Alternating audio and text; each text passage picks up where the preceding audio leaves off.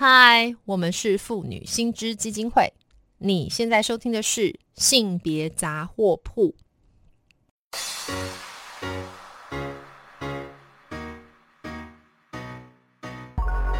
从生活看性别，与你分享生活中的性别故事。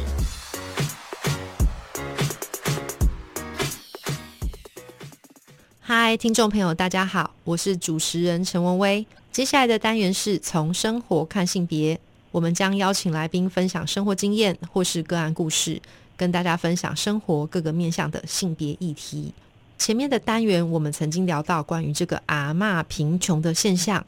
接下来我们邀请到的是东吴大学社会工作学系教授洪慧芬洪教授，来跟听众继续分享他在田野调查当中看到的单亲妈妈的案例故事。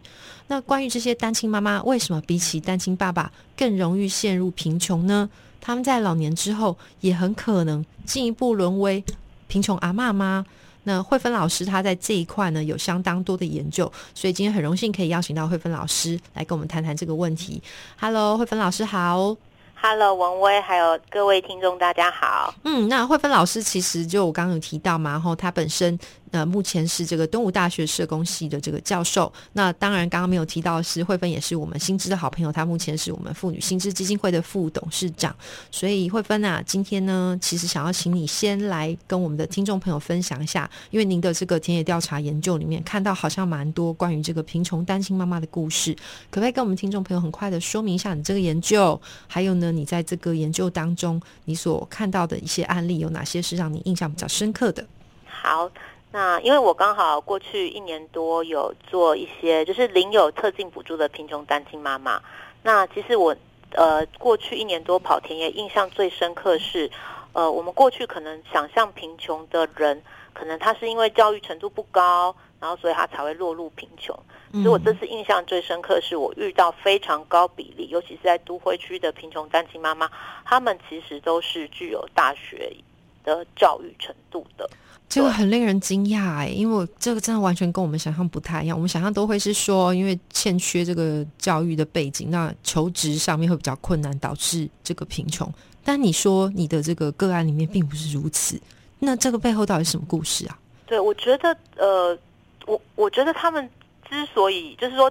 照理说，大学应该是一个算人力资本好的一个很重要的指标嘛。嗯。但是我后来就是找到非常多类似这样的案例做分析之后，我觉得他们会贫穷有几个原因啊。是。第一个原因就是他们很多都是孩子出生后，或是在怀孕大概八周左右的时候，他们会离职。就离职是一个很非常非常重要的原因，就是因为婚育而离职。嗯。然后这个婚育离职。的原因蛮有趣的，就是有非常高比例都是，呃，其实是怀孕歧视。哇，对对，然后大概我遇到有一个妈妈，她大概是第八周的时候，呃，我她不到第八周，她大概三周的时候，她因为在餐厅做内场，嗯，对，因为她她对餐饮有兴趣。然后就跳到餐饮，然后他想要做那个 fine dining 的厨师，就是很很厉害的厨师。他所以他就叫一家呃算不错的餐酒馆开始做内场。是。那后来他就知道她怀孕，那因为内场是需其实需要搬重物的。对。那可是餐厅的内场其实是一个非常阳刚，多数的那个厨师都是男性的一个工作场所。对。那所以其实很多人其实没有意识到说，其实他可能是需要协助。嗯，对，然后所以他一开始他可能会跟别人开口说，哎，我可能不方便，你可不可以帮我办？但是拜托久了之后，他会觉得有一点亏欠感，所以他有一点跑去跟老板说，有没有可能帮他调整一下工作内容？因为他觉得他后来搬重物的时候，子宫会收缩。当然啦，对，然后他非常担心这会影响到他胎儿的健康，甚至可能会留不住。那老板没有说什么，老板就说：“哎，可是我们从来没有这样做要求，哎，那那那一场如果你不搬的话，其他人可能就必须要增加他们的工作量。那他也没有明白拒绝，但是他就没有帮他做调整。那后来他就觉得说，我要在现场一定爆炸，说这不是废话吗？因为厨房里面都是男的啊。对他没有明白拒绝，那个老板很聪明。那后来他就是因为他他觉得。如果要他做选择，等于说老板现在摆在，因为老板不做任何调整，所以摆在他面前要他做选择，就要么就走，嗯，要么可能他的胎儿的健康会受，就会不保这样子。对，所以后来他就选择自动离。其实这就是一种形式的怀孕歧视，这样子。天哪！对，那后来我我我遇到更多的状况是，大多数可能你怀孕离职之后，也许等到小孩出生，你就嗯可以回到职场。可是我遇到非常多，就是包括这些大学毕业的单亲妈妈，孩子出生之后，嗯他们如果排不到公托，等到排公幼的时候，那个孩子已经两岁了。嗯，那对啊，这时候他要，他就等于离开职场两年多了。不止哦，可能他从怀孕，假设刚刚那个慧芬提到的，对不对？对对对可能已经她可能超过年两年了对，超过两年了。那那这时候我们就会发现，他要再进入职场，嗯他的阻力就会增加，因为他的年龄可能就是偏大。其实我们台湾的年龄歧视是严重的。对，然后另外的话就是说，因为孩子出生之后，他必须要配合，因为就算他今天找到公托了，嗯可是公托可能四点啊，就是对就下课了，对，然后或者是说这个工作是需要他加班，对，然后或者是假日要排班，那他就没有办法配合。那所以嗯全职典型全职的工作就会不想要他，那他最后就会流往非典型的工作。就是那种比较临时性的受雇，对不对？或是 part time 的这一种，才是所谓可以兼顾家庭的工作，对不对？对对，所以所以我觉得这是一个，就是我认为就是其实我们的整个职场对于照顾者是非常不友善，加上工作不值，所以不不足，所以导致非常多的妈妈她很容易因为婚育而离职。嗯那，对，那对，这是其中一个。那另外后来我会发现，就是说他离婚了嘛，那如果他中间是因为没工作或者他非典型，他就很可能很容易落入贫穷。那我们就会发现，在协助他脱贫，其实就业是一个非常重要的管道。是，可是很有趣的是，即便他今天成为单亲，嗯，我发现男单跟女单，就是男性单亲跟女性单亲，他们对亲职就是理想父母的那个图像，其实还是复制传统性别分工。就是嗯单亲跟单爸在访谈的时候都会告诉我说啊，我现在人生以孩子为重。可是你就会发现，单爸他以孩子为重，是他把这个以孩子为重更扣紧他养家这个角色，对，所以他会就是我要赚更多钱，对对对对，可是单妈她的以孩子为重是跟照顾是相关，所以她在找工作的时候，只要这个工作会影响到她觉得她对于孩子的照顾，她就会她就会放弃，或者她最后找到的工作一定是要可以完全配合孩子照顾作息这样的工作，那当然就是非典型工作。嗯可是单爸就没有哦，是单爸可能是更拼命的工作这样。是我我我觉得这背后也很有趣哈，慧芬，我可能也想再请教你啦，因为呃，不管是单爸或单妈，你刚刚提到这个再去重置或是复制，甚至强化那个传统性别照顾结构的差异跟分工吼，这个背后好像呃。会有一个因素，我我我的想象是说，比方我讲大白话，就是说，诶，比方我是单亲，那如果我的爸爸或妈妈可以支援我，或或是说，诶，他是男性是单亲，然后他的爸爸妈妈可以支援他，像这样的事情，就你的观察里面会有差异吗？嗯，我觉得蛮大的差异。其实，呃，这个原生家庭对于单亲家庭的那个支持的性别差异，大概在十年前就有不少的社工学者就已经验证。是那我本来以为就是说台湾不是少子化嘛，对啊那照理说这一现在年轻一辈的单亲，他们也都是呃都少子化长大下的小孩，照理说父母都把他看成是一个宝嘛。对呀、对，可是我就发现，其实就算在这个世代比较年轻世代的单亲妈妈跟爸爸，那个嗯原生家庭事实还是存在差异。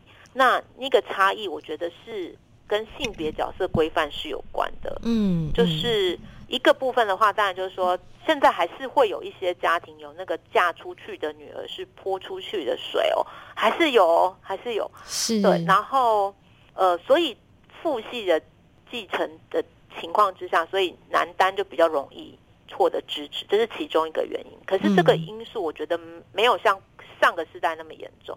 另外一个原因其实是原生家庭给单爸跟单妈支持是不一样的。哦，对是怎么样的支持差呃，就是我我之前在跑田野的时候，嗯曾经有社工跟我讲说，如果一个单爸他要去工作，所有的人都会拼命的成就他去工作。你要紧去探钱对不？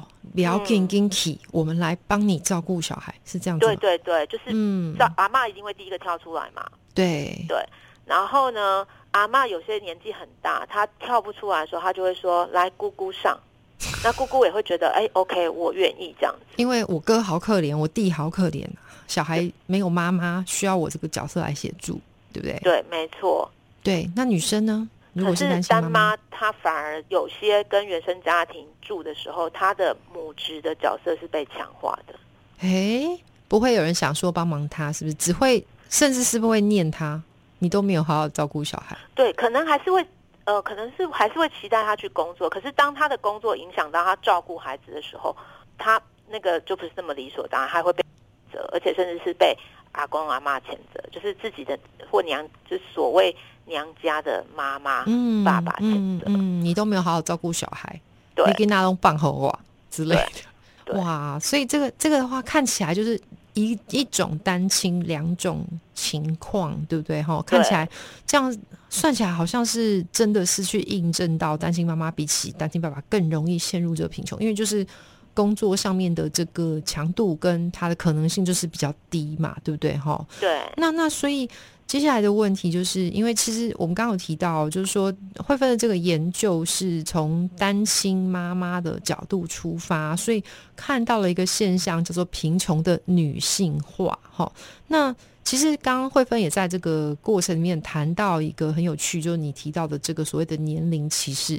所以就我的了解，是我们有所谓的这个老老年女性的这个歧视，或者这个贫穷的情况，可不可以也请慧芬来稍微谈一下，就是所谓的这个贫穷阿嬷的现象？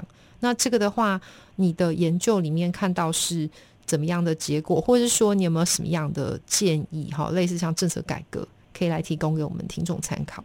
呃呃，我觉得那个贫穷女性化现象，当然是从那个美国那边就有在讨论，可是他们比较多是聚焦在，就是美国现象是跟贫穷单妈有关，嗯，呃，就是说那个女性户以以女性为户长的家庭，他们其实落入贫穷风险是高非常的多，高男性户长就是其实就是双薪家庭跟男单非常高。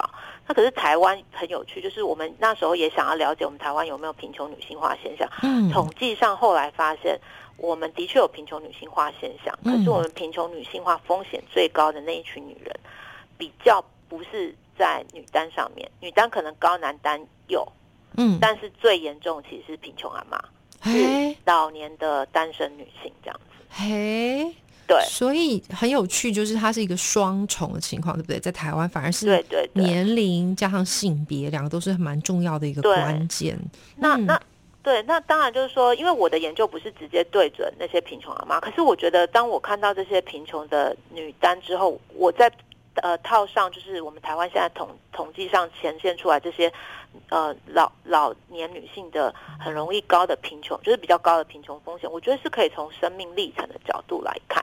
嗯，也就是说，当你在育儿阶段，你选择了一个配合孩子照顾作息的工作，就是所谓的非典型工作。嗯，其实它是会对你日后的，就是可不可以找到呃日后的工作所的安全，然后甚至你退休之后，你的老年的经济安全，造成就是辈子的影响的。是是，对，那因为其实很多单妈都告诉我说，她知道这个小七的工作或早餐店的工作不能做一辈子。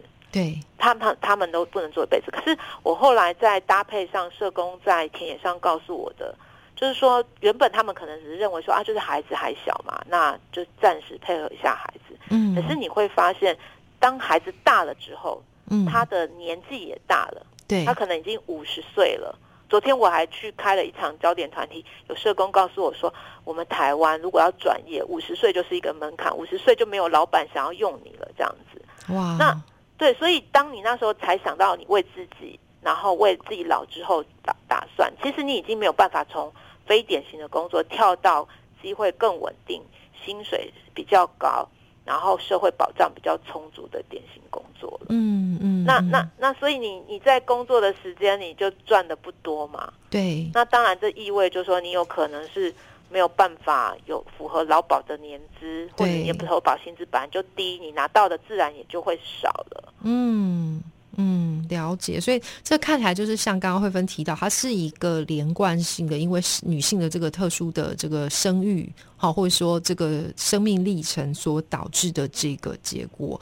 那呃，很可惜今天时间不够多，那呃，也许下次有机会我们再邀请慧芬一起来跟我们继续谈一谈这个关于这个贫穷阿嬷现象。背后的种种因素。今天非常谢谢慧芬来跟我们分享这么重要的议题哦，谢谢。好，谢谢大家，嗯，拜拜。拜拜。如果听众朋友对于今天谈到的性别议题有兴趣的话，可以到妇女新知基金会的脸书粉专按赞追踪，或是 follow 妇女新知的 IG 网站。当然，我们更欢迎小额捐款支持我们继续争取性别权益哦。